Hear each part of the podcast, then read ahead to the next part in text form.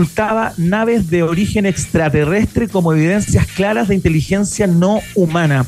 También hablaron de que tenían tejidos eh, biológicos no humanos. Eh, nunca hablaron eh, de extraterrestres ni nada de eso, pero bueno, se armó una polémica importante. hoy día esto está siendo investigado por el FBI a través de la Fiscalía.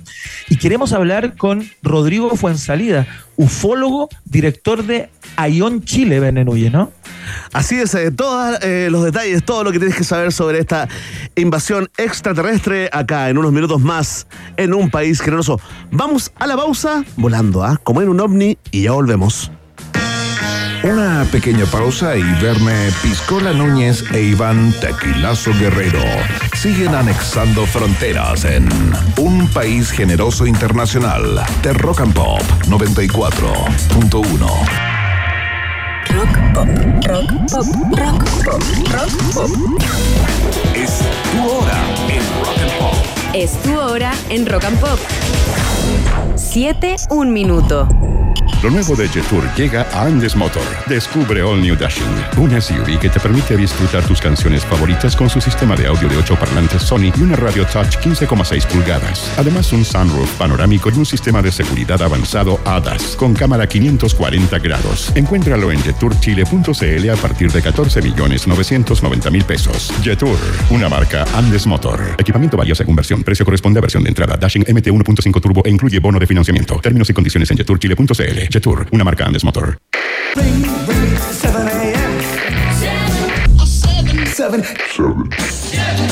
7, 7 de la mañana. Rock and Pop con Maca Hansen. De lunes a viernes, cada día. Abre los ojos, baja a la tierra, sonríe y despierta a la música. Rock and Pop con Maca Hansen. De 7 a 10 de la mañana. En Rock and Pop 94.1.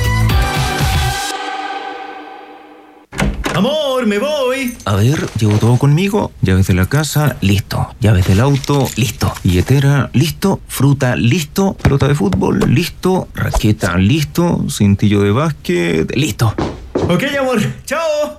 Un mundo lleno de acción deportiva con la mejor plataforma online del mundo y un bono de bienvenida de hasta 200 mil pesos. Betano, el juego comienza ahora.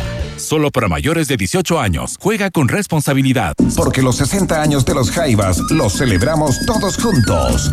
A pedido del público, segunda fecha en el Movistar Arena. Jueves 17 de agosto, 20-30 horas. Entradas por punto ticket. Los Jaivas. Jueves 17 de agosto, Movistar Arena. Sé parte de la celebración de las seis décadas de una de las bandas más emblemáticas de la música chilena. Producen cuatro parlantes, Moyo y The Fan Lab. ¿Cuándo comienza un viaje? ¿Al salir de casa? ¿Al llegar al destino? ¿O es el momento preciso cuando comenzamos a soñarlo?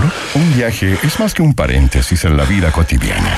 Es algo que nos nutre, que nos cambia, que nos transforma y nos desafía. En Universal Assistance sabemos que para disfrutar ese viaje debes estar tranquilo, porque sabemos que tu viaje es tu viaje. Nosotros lo protegemos. Universal Assistance, asistencia al viajero oficial de Chile Rugby y los Cóndores. Ellos viajan, nosotros los protegemos.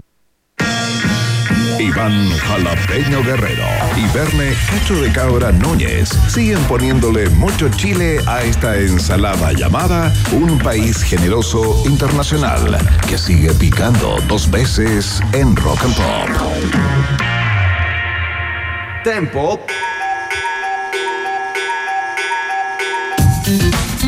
Muy bien, nos vamos directamente al año 1992 y escuchamos este tremendo hit del italiano Giovanotti. Suena Non Manoyo, acá en la 94.1 www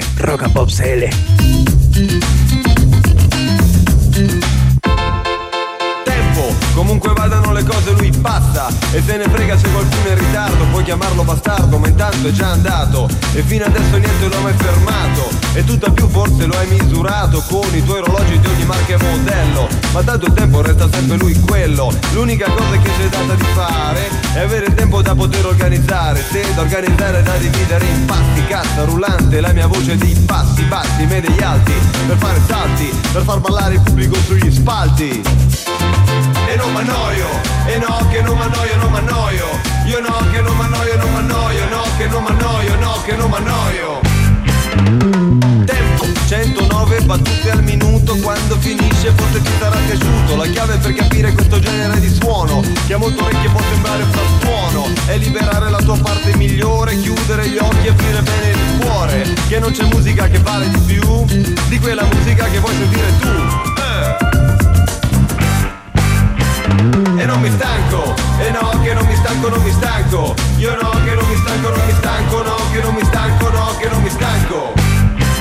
Sono passate mille generazioni, da rockabilly e punk ai cappelloni, i metallari, paninari, i sorcini e ogni volta gli stessi casini. Perché i ragazzi non si fanno vedere, sono sfuggenti come le pantere, è pronto a una nuova generazione. E non m'annoio, e no che non m'annoio, non m'annoio. Io no che non m'annoio, non m'annoio, no che non m'annoio, no che non m'annoio. Io no che non m'annoio. Tempo! prezioso. Conosco un modo per rimanere a galla, non avvocare a questa grande balla del tempo che ti fa cambiare, che ti modella. E più vai avanti e più la vita è meno bella. Fuggi dal gruppo e pensa con la tua testa. E stare insieme sarà sempre una festa. Se riuscirai a sopravvivere lontano dal branco non c'è noia, non sarai mai stanco. Fuggi dal gruppo e non lasciarti fregare. E non m'annoio, io continuo a ballare. E non mi rompo, e no che non mi rompo, non mi rompo. Io no che non mi rompo, non mi rompo, no che non mi rompo, no che non mi rompo. Tempo, quando stai bene lui va via come un lampo. Quando t'annoi un attimo sembra eterno E il paradiso può diventare inferno. Tempo, ti frego e con il ritmo ti cattura e Ti chiude in una ritmica di aspetto molto duro. E ti organizzo in battute in quattro quarti Allora non avrai tempo di liberarti. E con le gambe muovo anche il cervello E allora il tempo sarà mio fratello. E come lui mi darà sempre una mano Mi darà tempo per andare lontano. E come Ulisse cercherò di ritrovare Quella mia isola ma intanto viaggiare. Sarà piacevole, sarà indispensabile Anche se l'isola sarà irraggiungibile Eh. E non m'annoio Io no che non m'annoio, non m'annoio Io no che non m'annoio, non m'annoio No che non m'annoio, no che non m'annoio e non mi stanco, e no che non mi stanco, non mi stanco Io no che non mi stanco, non mi stanco, no che non mi stanco, no che non mi stanco E non mi rompo, io no che non mi rompo, non mi rompo Io no che non mi rompo, non mi rompo, no che non mi rompo, no che non mi rompo Tempo Iván, Verne y tú están en la 94.1. Continúa Un País Generoso en Rock and Pop. Música 24-7. Han sido múltiples los coletazos que ha tenido tanto en Estados Unidos como en el mundo la testificación de tres exmilitares norteamericanos frente al Congreso bajo juramento respecto de una gran cantidad de situaciones anómalas que experimentaron cuando... eh, cuando ejercían como, como militares, particularmente en la Fuerza Aérea de los Estados Unidos, ¿no? Eh, uno de ellos en particular eh, fue el más, eh, digamos, frontal eh, y planteó que se ocultaban naves de origen extraterrestre, que los Estados Unidos hacía mucho tiempo que tenían estas naves, incluso haciendo ingeniería inversa, se habló también de, que había evidencias claras de inteligencia no humana en estas naves y también tejidos biológicos no humanos. Queremos conocer la perspectiva de un u- Es una persona que ha dedicado gran parte de su vida al, es- a- a- al estudio de todo este tipo de situaciones anómalas en los cielos de nuestro país en particular y del mundo. Vende Núñez, ¿con quién estamos para seguir dándole vuelta a este reloj? Un ufólogo, pero no cualquier ufólogo, es el director de AION Chile, la agrupación de investigaciones omniológicas. Está con nosotros Rodrigo Fuensalida. ¿Cómo estás, Rodrigo? Bienvenido a un país generoso. ¿Qué tal? Eh, buenas noches.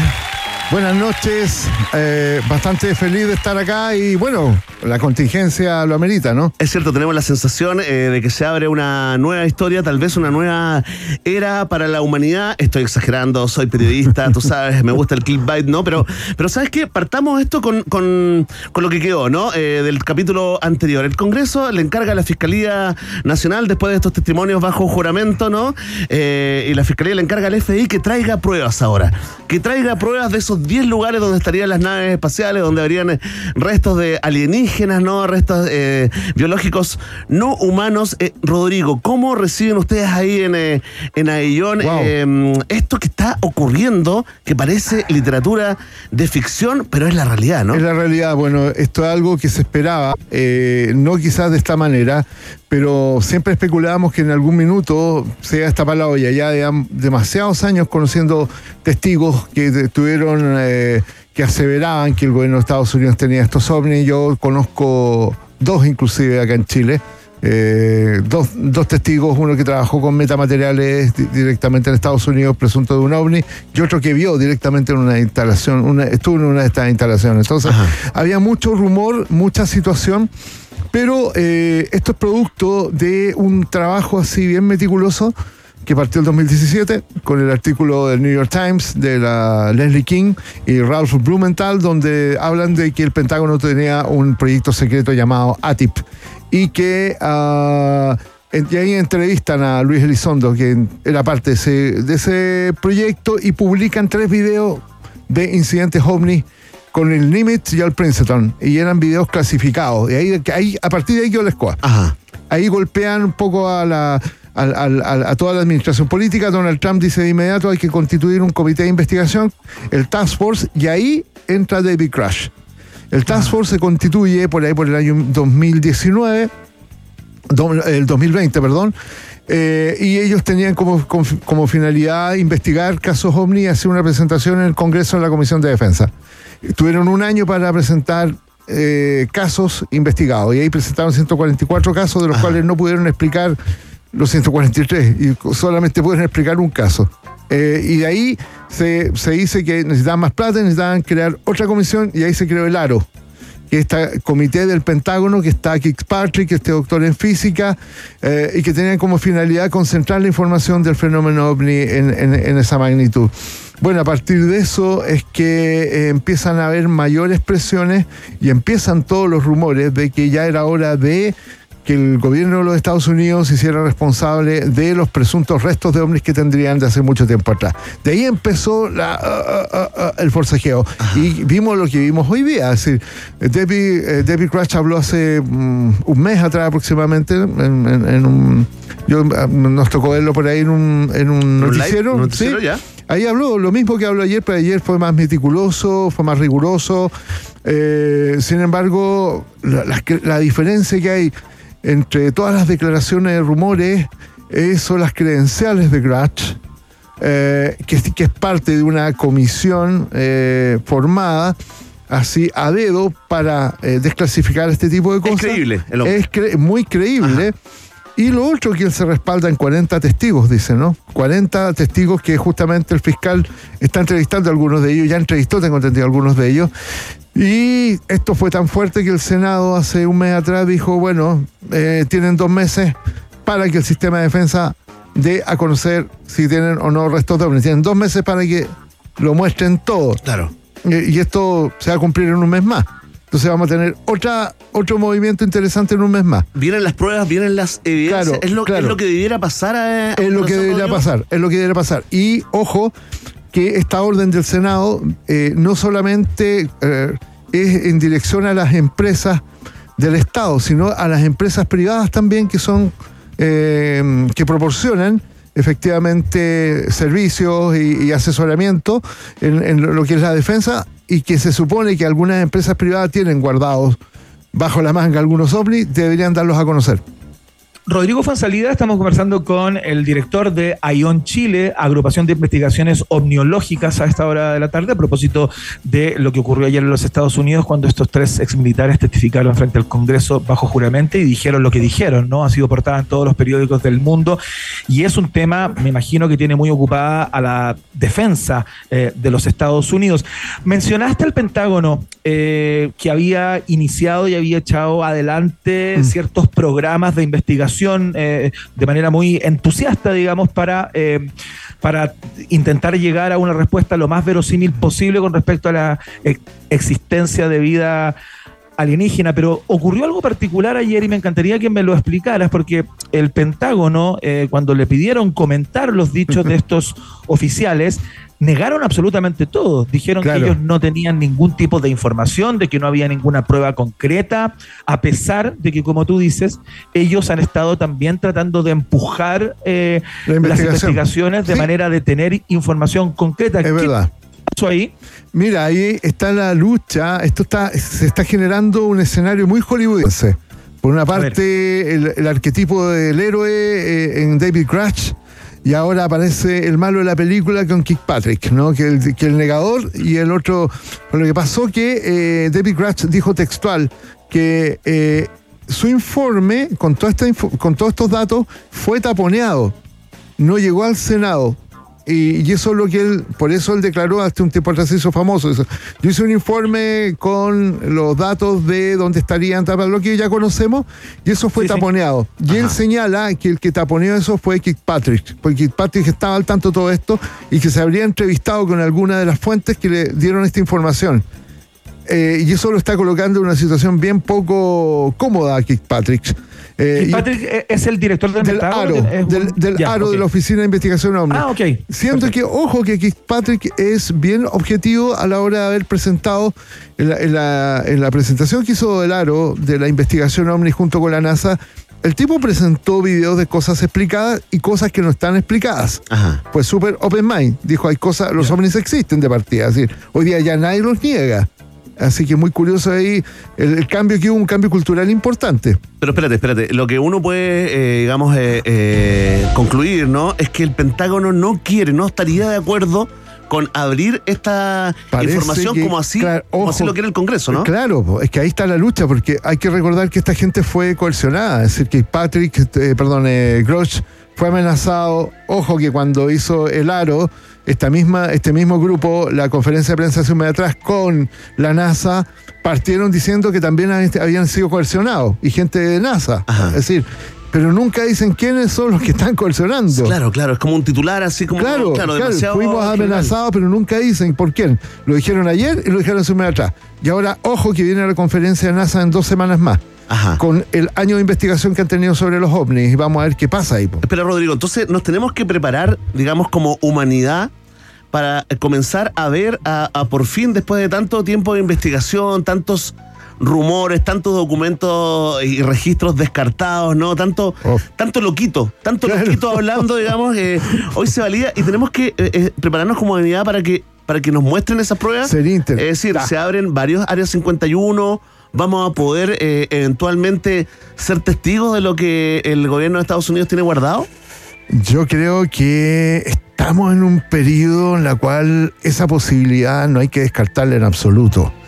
Eh, estamos acostumbrados a que los gringos digan bla, bla, bla, y después desinflen todo. pasa nada, claro. Claro, pero ahora parece que la presión es distinta. Eh, hay que estar atentos eh, porque, insisto, aquí hay- tam- también va a haber una presión de la opinión pública, de los contribuyentes. ¿Qué están haciendo con mi plata? Pa, pa, pa. Y ojo que les conviene a los gringos en alguna medida mostrar que tienen algo de origen alienígena en tanto geopolítica. Es decir, si tú eres capaz de decir, de decir, mira, tengo esto, ahí estás dando un mensaje a tus competidores, ¿no? A los chinos. que lo ven como una amenaza. Dijo, tú, tú le estás diciendo yo tengo acceso a una tecnología que te puede hacer pebre. ¿Ok? Ahí hay una cuestión geopolítica también. ¿y Y, quién, nos dice que los chinos también? Eh, también. ¿Y que los rusos también? También. Bueno, lo- ¿Por los qué solo chinos- Estados Unidos? Como, es como no, si los chinos tienen. el alien no, no, no, no, no. Claro, no, no. Lo que pasa es que te digo, ellos quieren encabezar. El, el- hubo un, un documento que fue el Sigma 2 eh, que salió cuando salió todo esto, cosas del Pentágono. Los franceses que tienen una investigación oficial de, de los 70, dependiente del Centro de Estudios Espaciales de Francia, dijeron en el Sigma 2 colocaron un montón de casos ovni en el pasado antiguos, como para que tuviera memoria Estados Unidos, que esta, esta cosa no es nueva. Porque tú cuando veías el New York Times, hablaba, oh, objetos extraños se están viendo, como que fuera por primera vez que habían ovnis, Claro, falso. claro, claro, Era no se muy raro. pero claro. Y, los, y los europeos dijeron, oye, no, esto es re antiguo, y al final concluyen que Estados Unidos quiere monopolizar la investigación del tema ovni eh, por varios motivos. Motivos desde estratégico hasta pa- mm, quizás pasando a la historia como los que descubrieron la tremenda verdad sobre el misterio más grande de toda la historia también.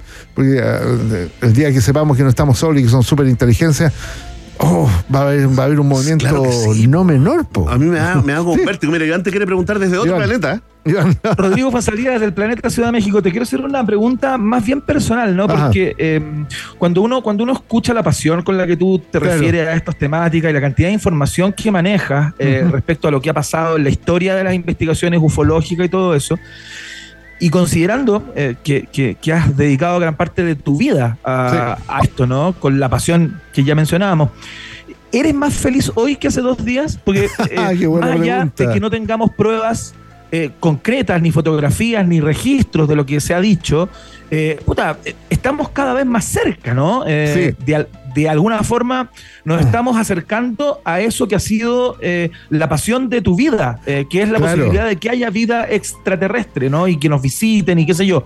¿Qué, qué, ¿Cómo lo viví en términos personales? Eh, anoche estuvimos hasta tarde, bueno, varios medios han estado preguntándonos cosas. Eh, hicimos terminé con un directo como a las 3 y media de la mañana, casi a las 4 de la mañana, porque la gente está ansiosa de saber y nosotros esperamos que esto sea un momento importante, que yo por lo personal me gustaría que esto nos uniera más como seres humanos que cualquier cosa. Tenemos ahí la posibilidad de saber que no estamos solos, pero que hay algo fuera que, que puede quizá interaccionar con nosotros, podemos aprender mucho de ellos. Y, esto se debería servir para eso, para eh, que el ser humano ante lo distinto somos todos iguales y ante un poder de ese tipo de la misma manera. Y sí, lo veo como un momento importante, un momento de estar ahí optimistas, alegres y, y yo creo que algo puede pasar. ¿ah? Rodrigo, estamos conversando con el director de AION Chile, Rodrigo Fuensalida, ufólogo número uno de este país. Oye, eh, Rodrigo, pero no olvidemos de que se habló de hostilidad. ¿No? Entonces yo te invito a no romantizar el estallido alienígena, ¿no? Después nos vamos a... Piensa en la gente que vive en el planeta Tierra, pero cuando se habla de hostilidad, uno inmediatamente dice, bueno, Mars Attack, ¿no? Vamos a llegar con las palomitas, vamos a llegar eh, haciendo rituales eh, místicos y nos van a disparar con un rayo láser. Mira, eh, en esa perspectiva yo estoy bien contrario. Eh, Es que ese término de una amenaza. Claro. Los gringos están viendo amenaza en todos lados el sistema de defensa. Siempre están buscando un enemigo porque es que encuentran un enemigo que dice, contribuyentes, tenemos que subir un poquito más impuestos para orientarlo a nuevas tecnologías. Porque esto mueve la economía. Si tú encuentras un enemigo, vas a justificar un montón de inversión en nuevas armas y más un super enemigo. Sí, claro. Eso va, eh, por eso lo ven como una amenaza, pero el dato duro dice lo contrario. Hace un tiempo atrás estuve en un programa de la señal Ciencia y Misterio junto con Gary Nolan. ¿Quién es Gary Nolan? Gary Nolan es un eh, biólogo de Stanford, un doctor en biología, que fue candidato al Nobel, entre paréntesis, este año. Ah, mira. Y eh, Gary Nolan trabajó en el Pentágono, el Pentágono le proporcionó 600 testigos ovni, incluyendo pilotos de, de guerra y todo el tema, y descubrió que los 100, después de esos encuentros cercanos, tenían una modificación en una parte de su cerebro. Eh, y al principio él, él es experto en el, ca- en el cáncer, pensó que era algún tipo de tumefacción y después se dio cuenta que no, que era una reacción de los tejidos ante una nueva constitución de eh, nuevas neuronas, nueva Pero estructura a- neuronal. Algo, algo que, que le habrían, eh, digamos... Más que le colocaron inoculado. algo, una reacción de su estructura y, y esa estructura está relacionada con los- la zona del cerebro de toma de decisiones, zona de cerebros más sensibles. Es como decía, que da la idea como que los tipos, al tener esta experiencia, están eh, motivando una evolución. volvieron mejorados. Volvieron mejorados. Volvieron todos los Ajá. tipos con una percepción eh, de, de la realidad mucho más amplia, etcétera, etcétera. Es decir, todo el dato apunta que es algo distinto. Tanto así que mi gran amigo John Alexander, que es como uno de mis mentores en Estados Unidos, el que estuvo 23 años trabajando en el Pentágono en la Oficina de Investigaciones Psíquicas, hasta el George Clooney lo personifica en una película, el coronel Alexander eh, está contrario a- al tema de la amenaza, porque Ajá. él ha constatado exactamente lo mismo, que ¿Cree que todos son los estudios que, que se envíen el que contacto, claro que, digamos, que sería cercano? una cosa altamente y que por algo no contactan y por algo mantienen distancia y Por algo, claro, por algo no nos han destruido. porque somos monos con navaja po. A ver, espérate, Rodrigo, pero es muy importante porque esto puede ocurrir. Mira, todo, toda la literatura sí. de ficción, en general, esto es Ah. del, del, ba- del baúl de los lugares comunes, ¿no? Pero, pero en la literatura de ficción los escritores siempre se adelantan Sí. a la realidad, desde Julio Verne Sí. para adelante, por mencionar eh, algunos. Y la realidad de la literatura y el cine Ah. tiene que ver con eh, androides, Terminator que se toman en el mundo y, y quieren eliminar a la raza humana, tiene que ver también con invasiones extraterrestres violentas, tiene que ver con este ovni del porte de una cancha de fútbol, como Claro. se reportaba, eh, digamos, y como vimos en el, en el Día de, De la la Independencia. Independencia. Entonces, la posibilidad hoy en día es más cercana que nunca de poder hacer contacto, tener un contacto cercano del tercer tipo, Rodrigo, y, y te pregunto al mismo tiempo, ¿qué tenemos que hacer si es que nos encontramos frente a frente con un extraterrestre? Eh, si un encuentro cercano al tercer tipo, uno tiene que mantener la distancia, observar y no tomar mucho, no aproximarse mucho, dejarlos que ellos hagan lo que tienen que hacer, porque el minuto que los tienen al frente, te aseguro que tienen todas las variables controladas. Pero espérate, hay que hablar, hay que meterles conversa. a veces hay, hay tipos que han hecho gestos, le levantan un brazo a ver si tienen un tipo de lenguaje no verbal, ¿Ya? pero mantenerse ahí observante, estos tipos son altamente evolucionados. Lo más probable es que si te pones histérico te van a paralizar, como, como ha ocurrido. Manejan la telepatía, Claro, claro. mental, ya. Claro, eh, se Pero no hay que arrancar, Rodrigo. No, No, hay que no, arrancar. no. Tú hablas de observar. Hay que quedar No, observando. observar. Pues Lo que pasa es que estoy, con- estoy convencido por los datos que tenemos que muchas de estas experiencias son altamente transformadoras. Hay un trabajo eh, muy, muy interesante hecho por un amigo Néstor Berlanda, que es un psiquiatra eh, argentino, que eh, tiene varios estudios al respecto, y él plantea que el encuentro cercano o como las experiencias de abducciones son como la metáfora moderna de la experiencia chamánica. Es muy, es, muy semejante. Es la invitación de una forma de estructura eh, más evolucionada a conocer una realidad más ampliada en un ser más primitivo. Por eso no hay que arrancar ni nada de eso. Es como un, esta- es un estado de educación Ajá. de parte de nuestra realidad. Ojo, que puede que tampoco sean extraterrestres. También hay, hay que darle vuelta al concepto. ¿Pueden ser humanos del futuro? Eh, pueden ser tanto humanos del futuro o puede ser otra especie existente, eh, al igual que el reino mineral, vegetal, animal, puede que sea otra forma de evolución que siempre ha estado acá. Ah, espérate, pero tú dices como, lo, como, lo, como lo- los alienígenas de, de los Simpsons, así como, como unas plantitas. eh, Perdón, Eh, no, no eh, quiero trivializar no, el tema, no, pero. son muy humanos, eh, por eso. Ah, tienes son razón, muy ya, humanos, ya. tienen tronco, cuello y cabeza, se les ve salir de los mares, océanos, No, montañas. tú hablas de otra forma de vida. digamos. otra forma Claro. de vida altamente evolucionada, organizada, que es capaz de manejar el tiempo y el espacio también, es decir, que nos llevan años luz, eh, y que ha convivido siempre quizás con el hombre y que de repente se están aproximando.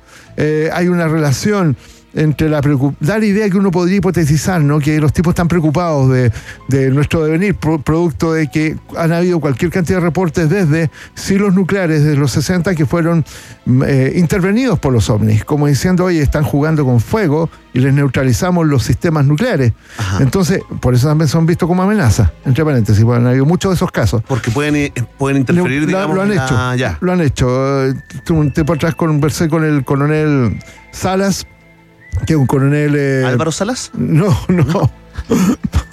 No, eh, que es un coronel norteamericano que eh, efectivamente estuvo en, en, en Siente se llama, en el año 67, está a cargo de unos silos eh, nucleares eh, en Estados Unidos y todo el sistema se paralizó cuando aparecen objetos voladores no identificados y en un instante los computadores estuvieron, era imposible acceder a ellos y marcaban otro tipo de códigos, como que eso estaba manipulando absolutamente todo. Eh, O sea que estamos acá tranquilos hablando de ellos porque ellos quieren en el fondo. yo creo que sí. Yo creo que, yo creo que esto, eh, esto tiene una relación, ¿no? Yo creo que esto, esto tiene una relación con el devenir humano. Siento que probablemente gran parte de la cultura ha sido inconscientemente eh, eh, construida en base a la reminiscencia de estas intervenciones que quizás hicieron en el pasado. ¿no? Yo estoy convencido de que muchas de las mitos fundacionales de las religiones son exactamente encuentros cercanos Los modernos. dioses del pasado. Los dioses del pasado. ¿Rodrigo? Sí. Rodrigo, toda esta conversación y la posibilidad inminente de, y ya vamos cerrando, pues se nos acaba el tiempo, pero la posibilidad inminente de encontrarse con, con, con vida inteligente o con vida extraterrestre y todo eso, ¿a ti no te genera ningún tipo de temor? Eh, a, No. a- a ti no te daría último- miedo tener un encuentro cercano? ¿A ti te gustaría, por ejemplo, que te hubieran abducido alguna vez? Sí, ha sido fabuloso una experiencia de ese tipo, por lo que te decía. Yo creo encuentro que es una experiencia de aproximación con el misterio a una escala mayor, con algo que ayuda a tener un aprendizaje. Ahora, lo que sí siento que me preocupa, si hubiera una cosa así, lo que pasaría acá abajo. No con ellos, sino la reacción nuestra. Claro. Porque hay sistemas totalitarios que no resistirían. No, y estamos en una crisis de liderazgo Oh, mundial. a ni- claro, ol- olvídate. a nivel- hay loquitos con mucho poder. Eh, ese es el problema, estamos gobernados por psicópatas también. Entonces hay que tener cuidado con eso porque yo creo que ellos lo saben, por algo no lo hacen y por algo están contactando con pequeños grupos. Lo más parecido a lo que creo que está pasando cuando me hablaba de películas de ciencia ficción, espero que sea algo semejante a Encuentro cercano al tercer tipo, ¿ah? con ese final orquestado bonito y, con una relación de dos especies que intentan entablar un contacto para quizás conocer algo mayor, ¿no? La conversación con Rodrigo Fuensalida, ufólogo, director de ION Chile, agrupación de investigaciones omniológicas. A propósito de todo lo que se ha hablado en estas últimas horas, a raíz de las declaraciones de estos militares, ex militares norteamericanos, respecto de la tenencia por parte del gobierno de los Estados Unidos de material tanto orgánico no humano como de naves de origen extra- extraterrestre o espacial. Rodrigo Fuensalida, te queremos dar las gracias por haber estado en el estudio en el día de hoy y por esta conversación. Muchas, muchas gracias. Oye, y a Werner le voy a dejar nuestro libro que recién lo sacamos, OVNI desde Chile. Qué bueno. Ah, Este es un libro con mi gran amigo, el teniente coronel Rodrigo Bravo, Marcelo Moya. Son 22 casos inéditos. eh, Aprovecha de firmármelo. por supuesto. Pero en lenguaje humano, ¿ah? no me pongas el. Aquí, aquí. Desde Chile, así que lo pueden ubicar en editorial digital. Ahí está en Amazon también. Así que le voy a dejar este libro que nació justo con la contingencia, ni que lo hubiésemos planificado. ni Te que quiero decir algo, Rodrigo. Aquí, aquí. Te amo, me amo. Dios mío, Dios mío. Oye, ¿cacha ya Mafe, ¿cacha ya Mafe Walker? Sí. Oye, ya, otro día hablamos de eso. otro día de eso, por favor. Oye, fantástico, le damos un aplauso, por Nos supuesto, eh, a Rodrigo Fuensalida, director de ION Chile, la agrupación de investigaciones omniológicas eh, de este país, ufólogo número uno, una tremenda conversación. Y te vamos a dedicar una linda canción, Rodrigo. Vamos a escuchar a Bruce Springsteen a esta hora de la tarde con una de sus canciones más célebres, de uno de sus discos más célebres también, quizás el más. Escuchamos Dancing in the Dark Qué a esta hora de la tarde. Estás en Rock and. Pop, música 24/7.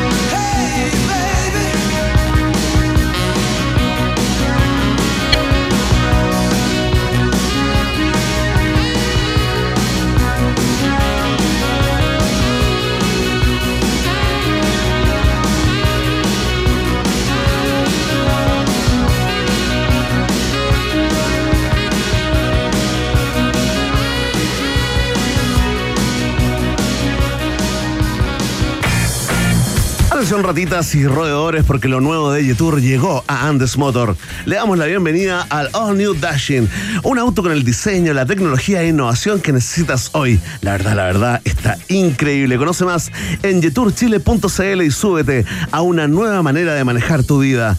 Yetur, una marca Andes Motor, es parte de UPG. Como lo ves también el Hotel Nodo, en donde todo, todo, absolutamente todo converge. Es el kilómetro cero de Santiago, el lugar donde se viven experiencias inolvidables y tu mente se expande sin límites para crear proyectos exitosos. Aquí la ciudad cobra vida. Ven y vive la experiencia Nodo. Es Nodo o nada. Hotel Nodo Suecia 172 Providencia. Más información en su Instagram, arroba Hotel Nodo. Hotel Nodo es el hotel del país generoso que va a la pausa, Verne Núñez, y te preparas para desplegar un nuevo viaje en el tiempo.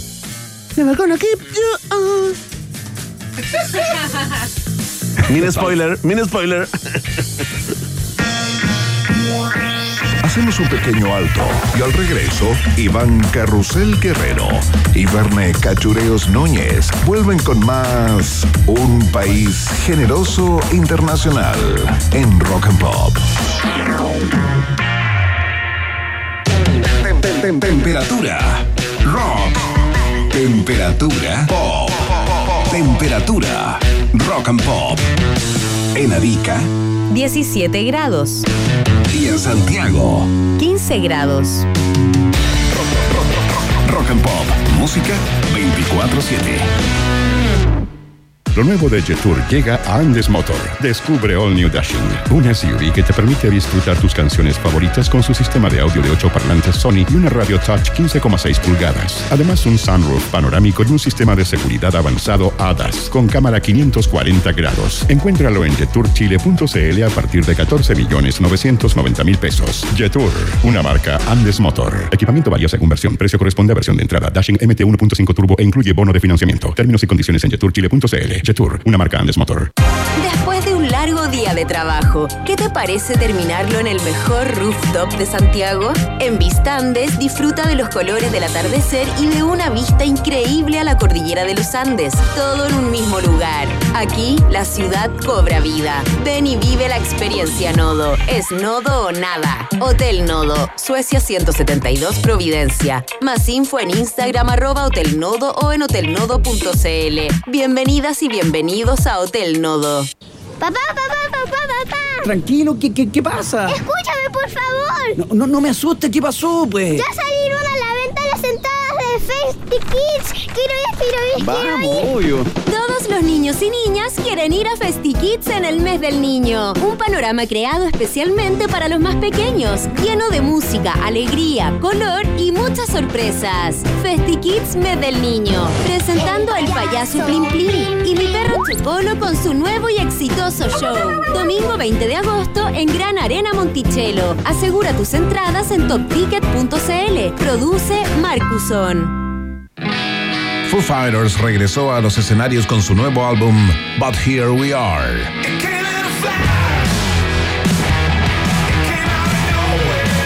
Un disco homenaje a su ex baterista Taylor Hawkins. Canciones desgarradoras y emotivas dedicadas a su familia y amigos. Todo con el sonido propio de Foo Fighters. Participa por el vinilo de But Here We Are junto a una sorpresa para que lo escuches con quien quieras.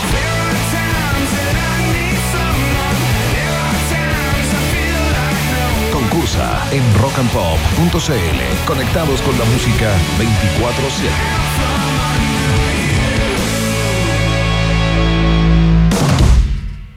Grúa 24-7. Seguro Falabella. Chequeo a domicilio gratis. Seguro Falabella. Ya, ¿y si quedó en pana? Seguro Falabella también. Contrata tu seguro de auto full cobertura con hasta 25% de descuento. Seguros Falabella. Estamos contigo. Porque los 60 años de los Jaivas los celebramos todos juntos.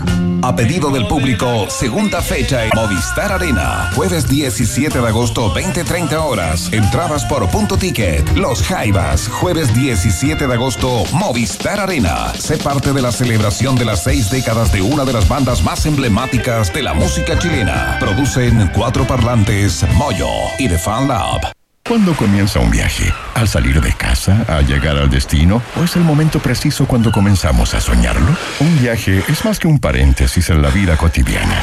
Es algo que nos nutre, que nos cambia, que nos transforma y nos desafía. En Universal Assistance sabemos que para disfrutar ese viaje debes estar tranquilo, porque sabemos que tu viaje es tu viaje. Nosotros lo protegemos. Universal Assistance, asistencia al viajero oficial de Chile Rugby y los Cóndores. Ellos viajan, nosotros los protegemos. En Rock and Pop, Iván Acapulco Guerrero y Verne Cachagua Núñez vuelven a colorear la plurinacional bandera de un país generoso internacional en la 94.1. Estimados pasajeros, pónganse cómodos y prepárense para el despegue. Llegó el momento de subirte al DeLorean de la 94.1 y viajar por la historia de nuestra cultura pop. Es el viaje en el tiempo en un país generoso de la rock and pop. Primera estación. Bailamos desde México hasta Santiago de Chile con este viaje en el tiempo acá, en un país generoso que parte con este hitazo de uno de los mejores cantantes pop de la historia de los cantantes pop. Estoy hablando del gran Rick Astley, que un día como hoy, del año 1987, lanzó este tremendo single llamado Never Gonna Give You Up y que suena acá en la 94.1. Vamos arriba.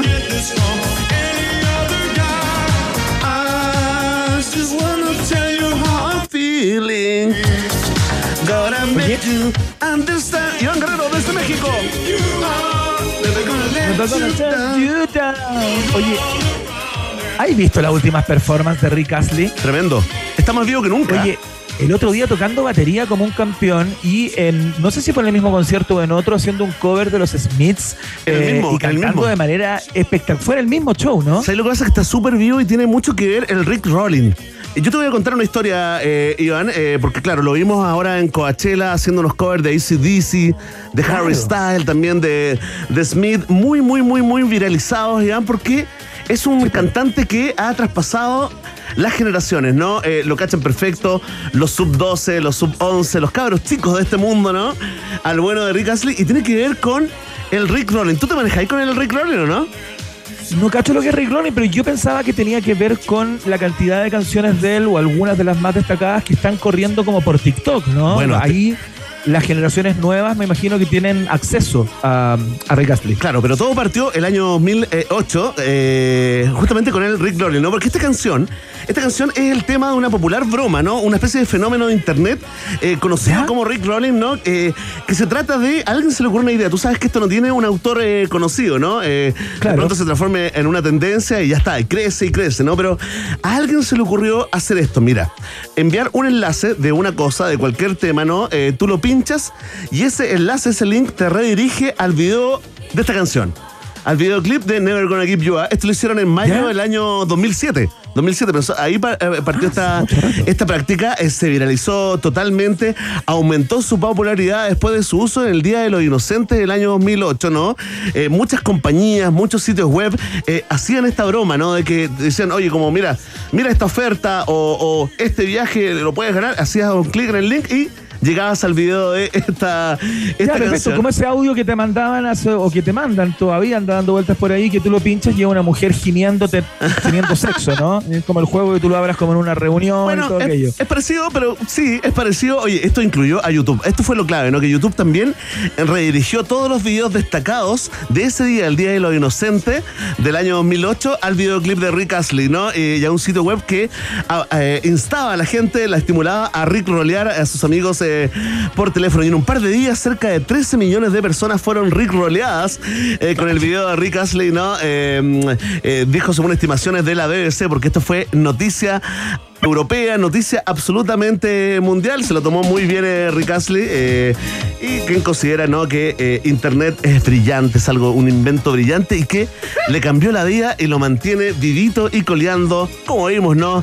En estos videos de Coachella hace poco. Así que con el bueno de Rick Astley y con el Rick Rollins partimos este viaje en el tiempo que sigue con el origen de un mito. ¿ah? Comienza la leyenda en la próxima estación.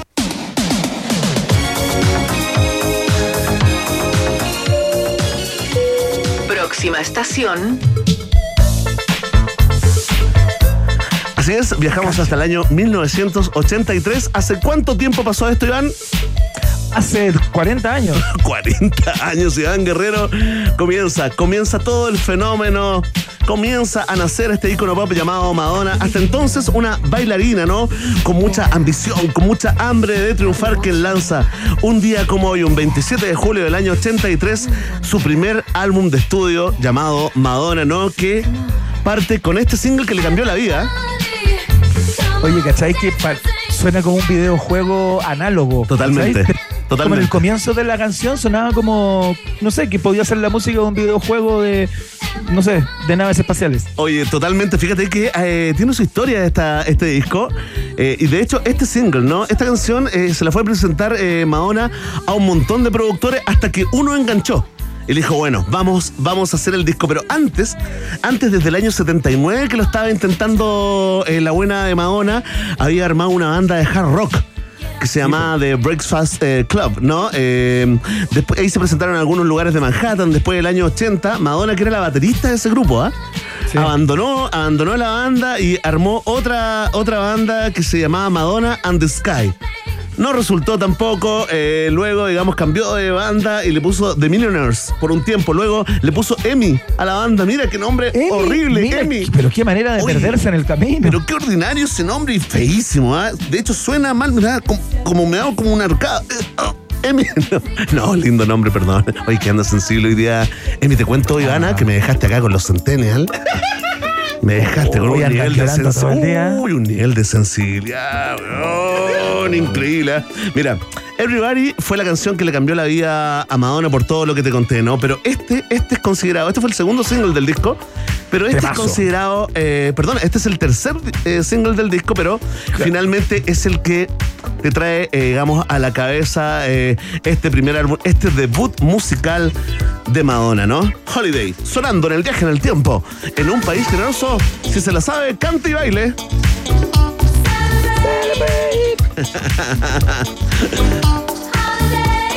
Ahí está. ¿Viste? Con una cancioncita, un corito, te cambia la vida, te hace millonaria, famosa. Actúas en películas malas, no importa. Luego haces un libro de fotos desnudas, no importa. No importa. Te agarras a un curita, a un santo en un video, no importa, nada importa con Madonna. Después vas al mismo cirujano del Chino Ríos, no importa. Nada Oye, ¿viste que entró al cirujano para des eh, chino riarse? Oye, sí, ah, cayó. Qué bueno que, que leyó los mensajes que le mandamos, Ivana. Eh, la que no nos- ¿Cuánto le escribí? Le escribimos N. vela mandándole, N. ma- mandándole DMs. Madonna, no es necesario tanto, no es necesario tanto votos. ¿Por qué esa cara redonda de, lo de pez luna? No. ¿Quién nos Nadie puede pretender tener una frente plana a los 60 años, Madonna. ¿Cuánto, ¿Hasta cuándo? Oye, Le escribí tanto. weón. qué bueno que nos pescó, Iván. La que no nos pesca Eh. es Britney Spears, ¿ah? Nos tiene súper preocupados. Sí, a mí también. Hazte ver. El último que le mandé fue Hazte ver, Britney. Me tenéis preocupado. Oye, cerramos con el quinto single de este disco, ¿ah?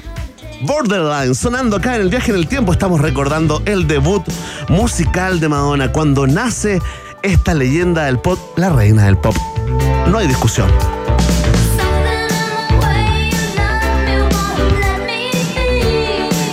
Ya está. Una gran canción, ¿eh? Tremenda, sí.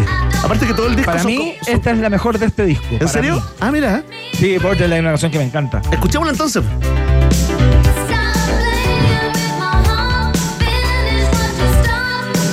El video, aparte, también es muy bueno. Rica la voz de esa Madonna. Así que ya está para todos los fanáticos y fanáticas de Madonna que escuchan a un país generoso. Aquí la tuvimos, ¿ah? Se ganó. Protagonizar una estación del viaje en el tiempo. Ahora vamos a escuchar un discazo, compadre. Vamos. Próxima estación.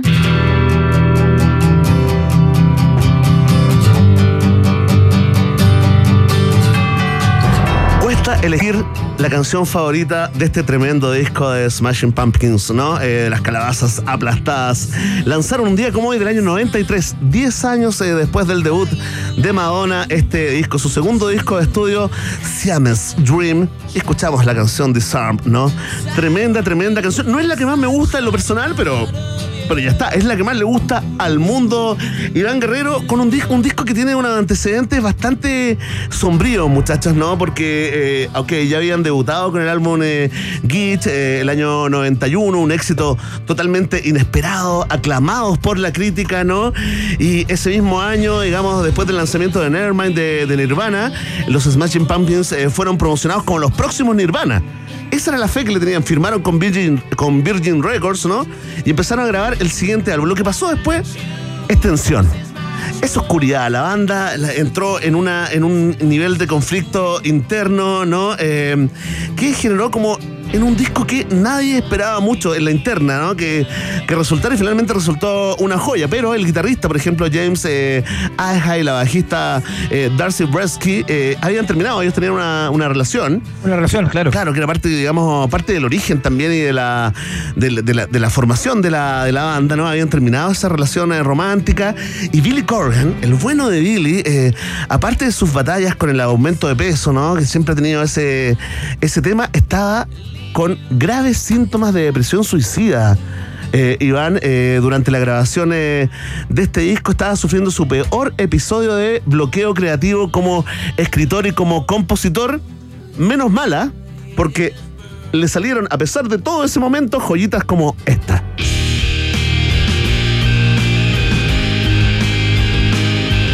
¿Qué hizo Corgan? Un, sonido muy interesante el de este disco en Núñez, particularmente el de esta canción, un sonido que viene como del shoegaze británico, eh, un rock como de garage, eh, muy interesante eh, para, para la movida de ese momento, ¿no? Tengo la impresión que The Smashing Pumpkins con este disco se despega un poquito en términos estilísticos de, eh, de lo que estaba haciendo la mayoría de la, de la camada de la camada grunge. Eh, claro. Y ojo que a, a pesar de lo que tú contáis, de los problemas que, que tenían a la banda en un punto súper eh, súper co- complejo, después de este disco vino el Melancholian de Sí, Infinite claro. Sadness. Estamos hablando de un disco doble que es una de las grandes obras de los 90 en el mundo del rock y del pop, sin lugar a dudas. Oye, es que si estáis con depresión, esto es un consejo para los niños y niñas que les gusta la música, les gustaría tener una banda. Si están con depresión, si están oscuros, si están con tendencias eh, suicidas, si quieren hacerse daño, no lo hagan. Saquen un disco, escriban canciones como lo hizo Billy Corgan, decidió cantarle a la depresión en todo el álbum. Todas las canciones de una u otra forma están dedicadas a la depresión que estaba viviendo. De hecho, esta que estamos escuchando, que es Today, del videito donde, eh, donde maneja un camioncito de helados, ¿no? Eh, claro. Se trata sobre, en especial, un día en que estaba experimentando como el día en que tocó fondo con su depresión y estaba pensando en eh, dejar, digamos, esta dimensión del mundo. Entonces, antes de matarse, dijo, bueno, ¿y si, ha- si hago una cancioncita, pequeño hojita, ¿ah? que le salió que también incluye temazos como este. Sheryl Rock sonando en el viaje en el tiempo. Esta es la pista de apertura del álbum eh, Siamese Dream que estamos recordando hoy. Acá en la 94.1.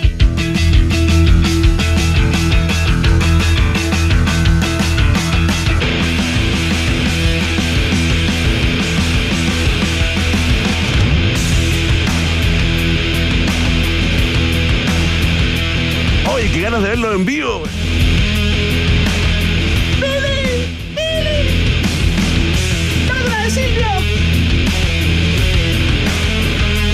Tremendo, ¿ah?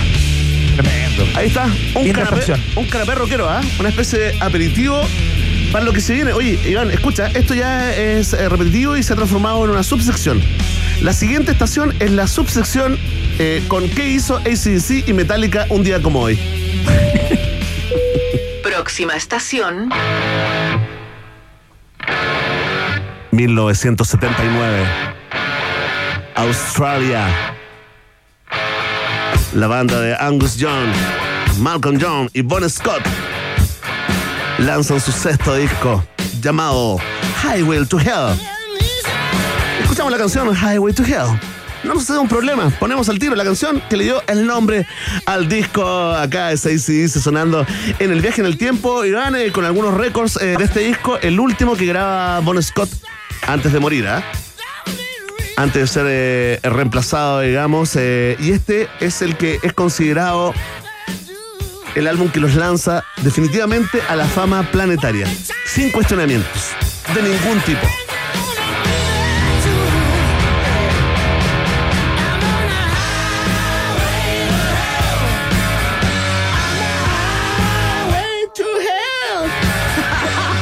A mí no me deja de impresionar, no me deja de impresionar de qué manera Johnson, que es el vocalista posterior Sí, claro. de la banda, logró dar con el tono casi exacto de, de Bon Scott. O sea, son, eh, cantan muy, muy parecidos. O sea, Johnson tiene que haberle tenido, y lo hemos conversado acá, un respeto, una admiración a, a Scott de proporciones, pero bíblicas. Sí, claro, no, tremendo. Recuerda que él llega a la banda, eh, digamos, en una audición, pero por ser fanático de la banda, así un tipo de ahí Sí, mane- claro.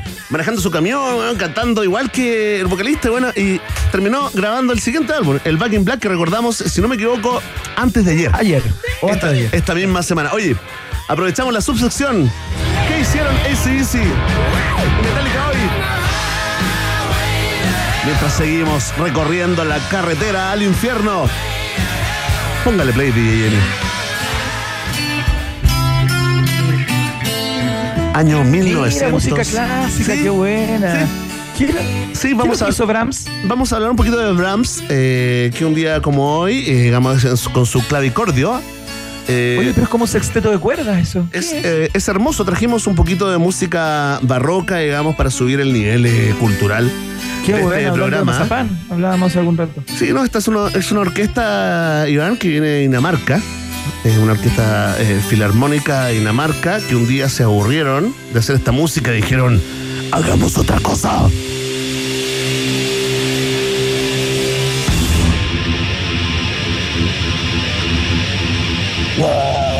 Oye, tengo ganas de romper todo. Dale, dale. Quiero romper ese equipo de 70 millones. Este micrófono lo odio. Oye, ahí está Fight Fire with Fire, porque un día como hoy del año 1984, Metallica lanzó su segundo disco de estudio, ¿no? Titulado Ride the Lightning. Con este, ¿ah? uno de sus singles, pero espérate. Te quiero llevar a un momento de culto para los seguidores de la banda. Iván Guerrero, yo creo que tú has visto muchas veces el video de la canción que vamos a escuchar eh, a continuación, ¿no? Porque en este disco también viene este clásico llamado From Home the Bell Tolls. Qué tremenda canción. Y vamos a escuchar la música del video grabado en vivo, ¿no? En un concierto mm, en Oakland, California, del año 1985, donde podemos escuchar cómo Cliff Burton, poco tiempo antes de morir, en ese accidente en el bus de la banda, cómo Absurdo, interpretaba From Home the Bell eh, en vivo. Ponle play. Oye,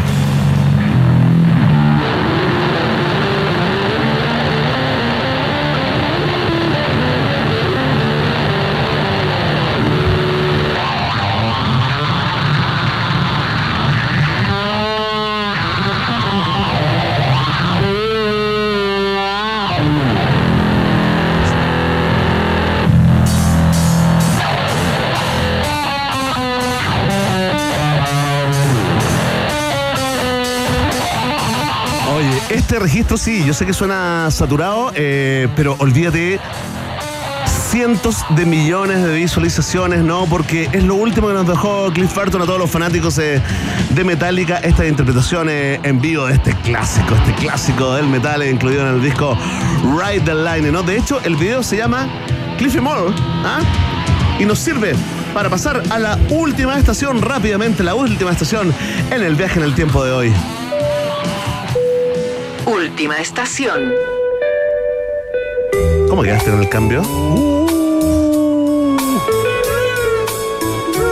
Don Oscar Germain de la Fuente Maureira nació un día como hoy, 27 de julio del año 1946, allá en la región de Ñuble, en San Carlos, la tierra que vio nacer también a Violeta Parra y no te olvides, ¿ah? al gran Salo Luna, también cantautor, músico chileno, más conocido por ser el vocalista original de la banda Los Ángeles Negros, Iván, tú que estás en México, una banda que los mexicanos Sí, claro. sienten como Adoran. propia, ¿no?